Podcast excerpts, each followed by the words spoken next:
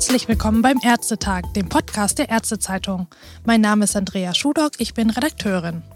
Vor rund einem Jahr, am 26. Januar 2023, erschien die erste deutsche Leitlinie Schwangerschaftsabbruch im ersten Trimenon. Erstmals haben seitdem Ärztinnen und Ärzte also eine nationale Empfehlung zum Vorgehen bei medikamentösen und operativen Schwangerschaftsabbrüchen.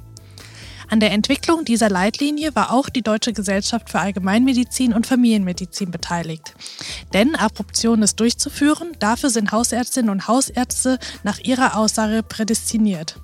Vertreten wurde die DGAM in der Leitliniengruppe durch Christina Hähnel, Allgemeinmedizinerin aus Gießen und ein bekanntes Gesicht in der Diskussion um liberalere Abtreibungsregelungen. Frau Henel ist heute im Ärztetag-Podcast zu Gast und wir blicken gemeinsam auf die vergangenen zwölf Monate seit Leitlinienveröffentlichung zurück. Guten Tag, Frau Henel. Guten Tag. Frau Henel, was ist denn Ihr Eindruck heute? Wie hat sich die Bereitschaft für Abruptiones bei Hausärztinnen und Hausärzten im vergangenen Jahr verändert? Ähm, ja, es ist noch sehr, sehr schleppend. Also noch könnten viel, viel mehr Hausärztinnen und Ärzte in das Thema mit einsteigen, dass sie sich verantwortlich fühlen. Aber wir haben zum Beispiel in Bayern jetzt ja eine Praxis, die diesen Schritt gegangen ist und die Schwangerschaftsabbrüche durchführt, medikamentös und auch mit, ja, mit gutem Erfolg. Also das funktioniert sehr gut und die Frauen sind sehr, sehr dankbar, dass sie eine Adresse vor Ort haben, wo sie dann hingehen können. Es sind also eher die Erfolge im Kleinen und die Einzelfälle, auf die Sie zurückblicken können? Ja, leider noch. Aber es gibt Anfragen. Ich habe jetzt in Hessen auch Anfragen und ich hoffe sehr, dass wir dann noch weiterkommen. Ja. Woran liegt es Ihrer Meinung nach, dass sich die Hausärztinnen und Hausärzte einfach nicht zuständig fühlen zum Beispiel? Ja, ich denke schon, dass sie nach wie vor denken, dass das Thema in die gynäkologischen Praxen gehört und ihnen nicht klar ist, dass da eben die Versorgung so sehr schwierig ist. Wie könnte man diesem Kommunikationsproblem ja vielleicht auch in Teilen äh, künftig begegnen? Also ich glaube schon, dass insgesamt die ganze Debatte zum Thema Schwangerschaftsabbruch sich ja verändert hat, dass das Tabu ein Stück gebrochen worden ist und dass zunehmend mehr Ärztinnen und Ärzte, gerade in der jüngeren Generation, also bei den Studierenden merkt man es jetzt im Moment ganz deutlich, die machen überall an den Unis ihre Papaya-Workshop und ähm, versuchen sich mit dem Thema zu beschäftigen, dass da doch ein großes Interesse und eine große Wahrnehmung der, der Relevanz des Themas da ist. Mhm. Fassen wir also da nochmal zusammen, dass insgesamt die Situation noch sehr schleppend vorangeht und Sie vor allen Dingen eben auf die Einzelfälle blicken von einzelnen Praxen, zum Beispiel in Bayern, wo das Thema Schwangerschaftsabbruch nun mehr Gehör findet. Versetzen wir uns jetzt noch einmal zurück in den Januar 2023, vor genau einem Jahr, als die Leitlinie veröffentlicht wurde. Mit welchen Widerständen gegen die Veröffentlichung hatten Sie denn damals aus der ärztlichen Community gerechnet? Also, wenn eine Leitlinie veröffentlicht wird, dann ist es ja doch so, dass man dann ausgeht davon, dass es ein Expertengremium irgendwie erstellt hat, dass sie die Literatur gesichtet hat, dass sie ihre Erfahrungen mit eingebracht hat. Und dann erwartet man eigentlich keine Widerstände. Auch bei so einem umstrittenen Thema, wo es ja durchaus auch bei unterschiedlichen Ärzten und Ärztinnen unterschiedliche Meinungen gibt? Ja, ich denke, die Widerstände gegen die Ärztinnen und Ärzte, die Abbrüche machen, die passieren ja im täglichen, ja. Die passieren in der Politik und die passieren durch die Angriffe der Abtreibungsgegner. Mhm. Gab es denn unmittelbare Reaktionen, gerade auch vielleicht von Hausärztinnen und Hausärzten, von denen Sie erfahren hatten nach Veröffentlichung der Leitlinie? Nein. Und von anderen Fachgruppen? Also das kann ich so konkret auf den Punkt nicht benennen. Mhm. Also ich muss sagen, dass sich die Situation jetzt dadurch, dass wir die Leitlinien haben, dass wir zum Beispiel ja, zum Beispiel über Spirale legen nach dem Abbruch, ja, da hatte man vorher immer wieder Konflikte, soll man das jetzt machen oder nicht, obwohl das schon längst in anderen Ländern Standard ist, ja, und empfohlen wird. Und jetzt haben wir da eine, jetzt haben wir eine Leitlinie, die äußert sich dazu und dann ist irgendwie klar, ja, okay, wenn das in Frage kommt, dann kann man das eben direkt auch nach dem Abbruch machen. Und damit ist so eine gewisse Klarheit reingekommen, ja. Mhm. Oder dass, dass zum Beispiel in Deutschland endlich mal auch steht, ja, also die, die Absaugmethode ist die Methode der Wahl. Man soll mhm. nicht kuratieren, ja, beim Schwangerschaftsabbruch. Äh, da gibt's immer noch viele Ärzte, die das machen.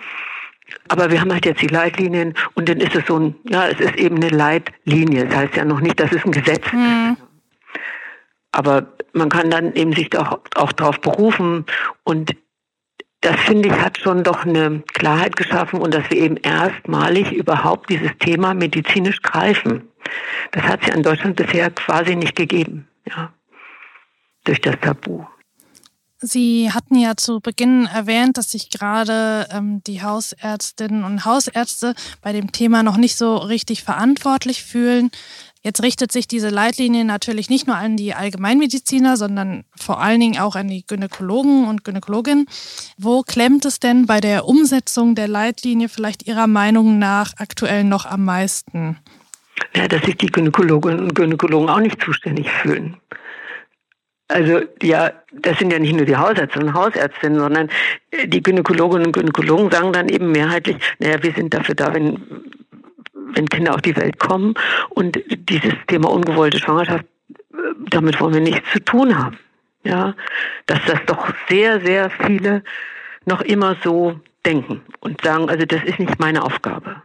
Und die Frauen dann damit im Stich lassen. Und das ist natürlich schon tragisch. Also eine Frau hat, was weiß ich, drei Kinder bekommen bei ihrem Frauenarzt, ist dann ungewollt schwanger gegen Ende ihrer fruchtbaren Phase und äh, sagt dann, kriegt dann gesagt, nee, also gynäkologischen Untersuchungstermin können Sie von mir nicht haben, weil damit will ich nichts zu tun haben. Das ist sehr, sehr kränkend, so eine Erfahrung. Jetzt können wir natürlich nicht auf die nächste Generation Mediziner warten, die jetzt gerade in ihrer Ausbildung stecken und dem Thema vielleicht offener gegenüberstehen als hm. der ein oder andere Arzt, der jetzt gerade praktiziert. Deshalb muss es ja eigentlich jetzt für die kommenden x Jahre einen, einen Plan quasi geben? Also was sind die nächsten Schritte, die Sie sich vorstellen können, unabhängig jetzt von neuen Ärzten, die nachrücken?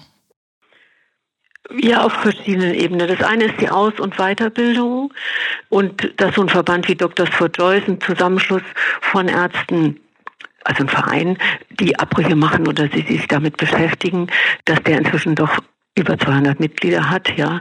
Das zeigt ja schon, dass, dass da was in Gang kommt.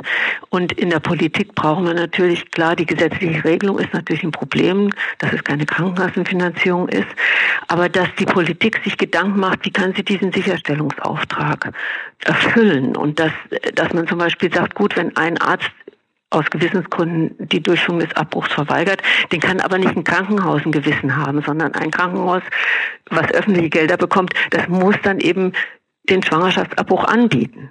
Und dann müssen sie dafür sorgen, dass da eben Ärzte und Ärztinnen arbeiten, die das dann eben auch durchführen. Und dann brauchen wir eben auch welche, die das in der Ausbildung lernen können. Ja, das heißt, auch in den Ausbildungsplätzen muss ähm, das zur Verfügung gestellt werden, dass man damit konfrontiert wird. Wir wissen aus der Literatur, dass Ärzte und Ärztinnen, die das in der Ausbildung gemacht haben, ja, und als als selbstverständlich gelernt haben, dass es zur medizinischen äh, Leistung dazugehört, Schwangerschaftsabbrüche durchzuführen, die haben auch später es leichter, das dann auch wirklich in ihrer Praxis durchzuführen. Hm.